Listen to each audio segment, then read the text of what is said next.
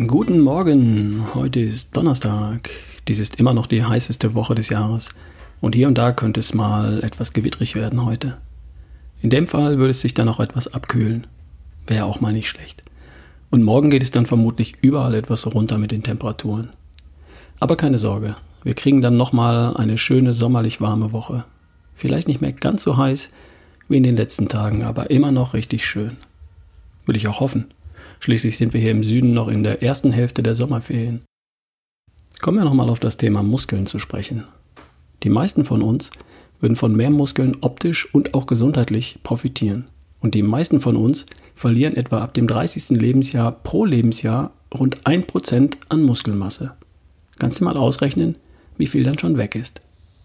Das kann übrigens schon viel früher losgehen mit dem Muskelverlust. Sieht man übrigens immer häufiger auch bei jungen Menschen. Nicht ganz unschuldig daran sind bestimmte Ernährungsformen, die seit einigen Jahren immer populärer werden und die unter ihren Anhängern als gesund, ökologisch und ethisch überlegen gelten. Nicht immer führt es dann aber auch automatisch zu mehr Gesundheit und Fitness. Aber das ist hier nicht unser Thema. Wenn die Ernährung weniger als 0, Gramm, 0, Gramm wenn die Ernährung weniger als 0,8 Gramm Eiweiß pro Kilogramm Körpergewicht enthält, dann bedient sich der Körper für seinen Eiweißbedarf etwa für Zellneubildung und Immunsystem, aus seinen Speichern. Und was ist der körpereigene Speicher für Eiweiß? Richtig, die Muskelmasse. Dann, wenn man zu wenig davon zu sich nimmt, dann werden die Arme immer dünner, die Oberschenkel auch.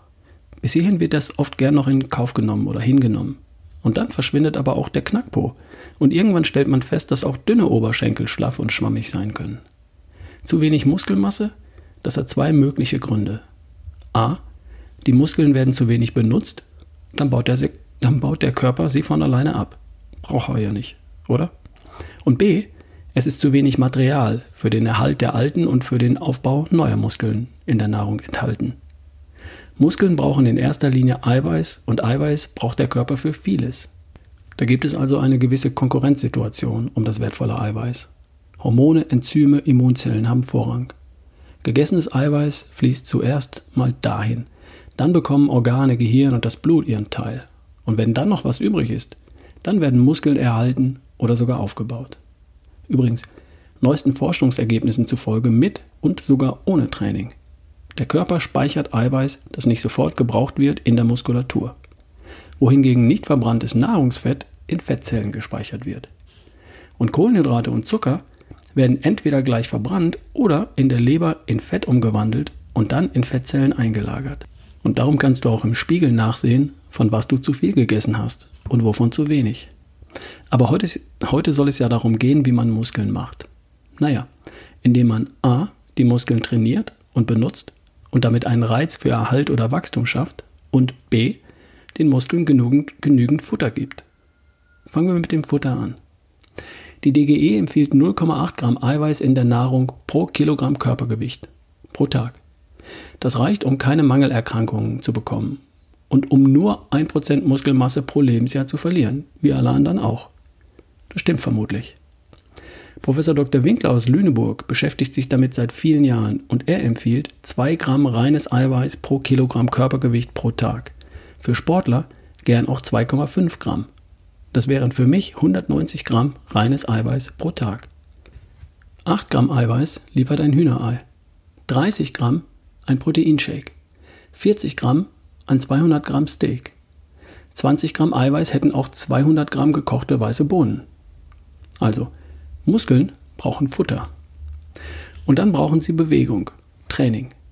Und wie macht man das?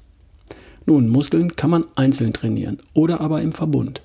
Mit isolierten Übungen an einer Maschine im Fitnessstudio oder mit funktionalen Übungen ohne Maschine. So eine Maschine im Studio trainiert in der Regel nur einige wenige Muskeln mit einer Übung. Die dafür aber ganz konzentriert. Der Rest bleibt liegen und tut nichts. Die Maschine trainiert den oder die Schultermuskeln, den oder die Beinmuskeln, den oder die Oberarmmuskeln. Da wir aber rund 650 Muskeln im Körper haben und nicht den ganzen Tag im Studio verbringen wollen, ist das nicht wirklich effizient. Es sei denn, ich will tatsächlich ganz spezielle Muskelpartien besonders herausarbeiten so wie ein Bodybuilder. Für die meisten von uns ist es sinnvoller, mit funktionalen Übungen große Muskelgruppen gleichzeitig zu trainieren. Solche Übungen sind Übungen ohne Maschinen. Dafür mit dem Körpergewicht. Beziehungsweise mit, ja super, beziehungsweise mit freien Gewichten wie Kettlebells, Kurzhanteln oder auch Langhanteln. Da werden neben den Muskeln fürs Heben, Drücken, Ziehen oder Aufrichten auch immer viele kleine tiefliegende Muskeln gebraucht, um den Körper zu stützen und die Gewichte zu kontrollieren. Funktionales Training wird nicht ohne Grund immer populärer und wird daher auch in immer mehr Fitnessstudios angeboten. Frag mal nach funktionalem Training, nach freien Gewichten, Bodyweight Training oder nach Langhantelkursen etc. Wenn ein Studio nur den üblichen Maschinenpark anzubieten hat, dann hätte ich persönlich da nichts verloren. Und natürlich kannst du easy und perfekt ohne das alles daheim und allein trainieren. Allein mit deinem Körpergewicht. Du kannst ein paar Kurzhanteln einbauen, musst du aber nicht. Du kannst zwei, drei Kettlebells besorgen, musst du aber nicht. Du kannst eine Yogamatte dir zulegen, musst du aber nicht. Du kannst dir Gummibänder oder eine Klimmzugstange besorgen, musst du alles nicht. Wir machen an der Stelle morgen nochmal weiter. Morgen soll es übrigens auch etwas kühler werden. Vielleicht. Mal sehen. Tipp für heute. Rechne mal aus, wie viel Eiweiß deine Ernährung enthält. Schreib doch heute mal alles auf, was in deinen Mund wandert und dann rechne mal nach.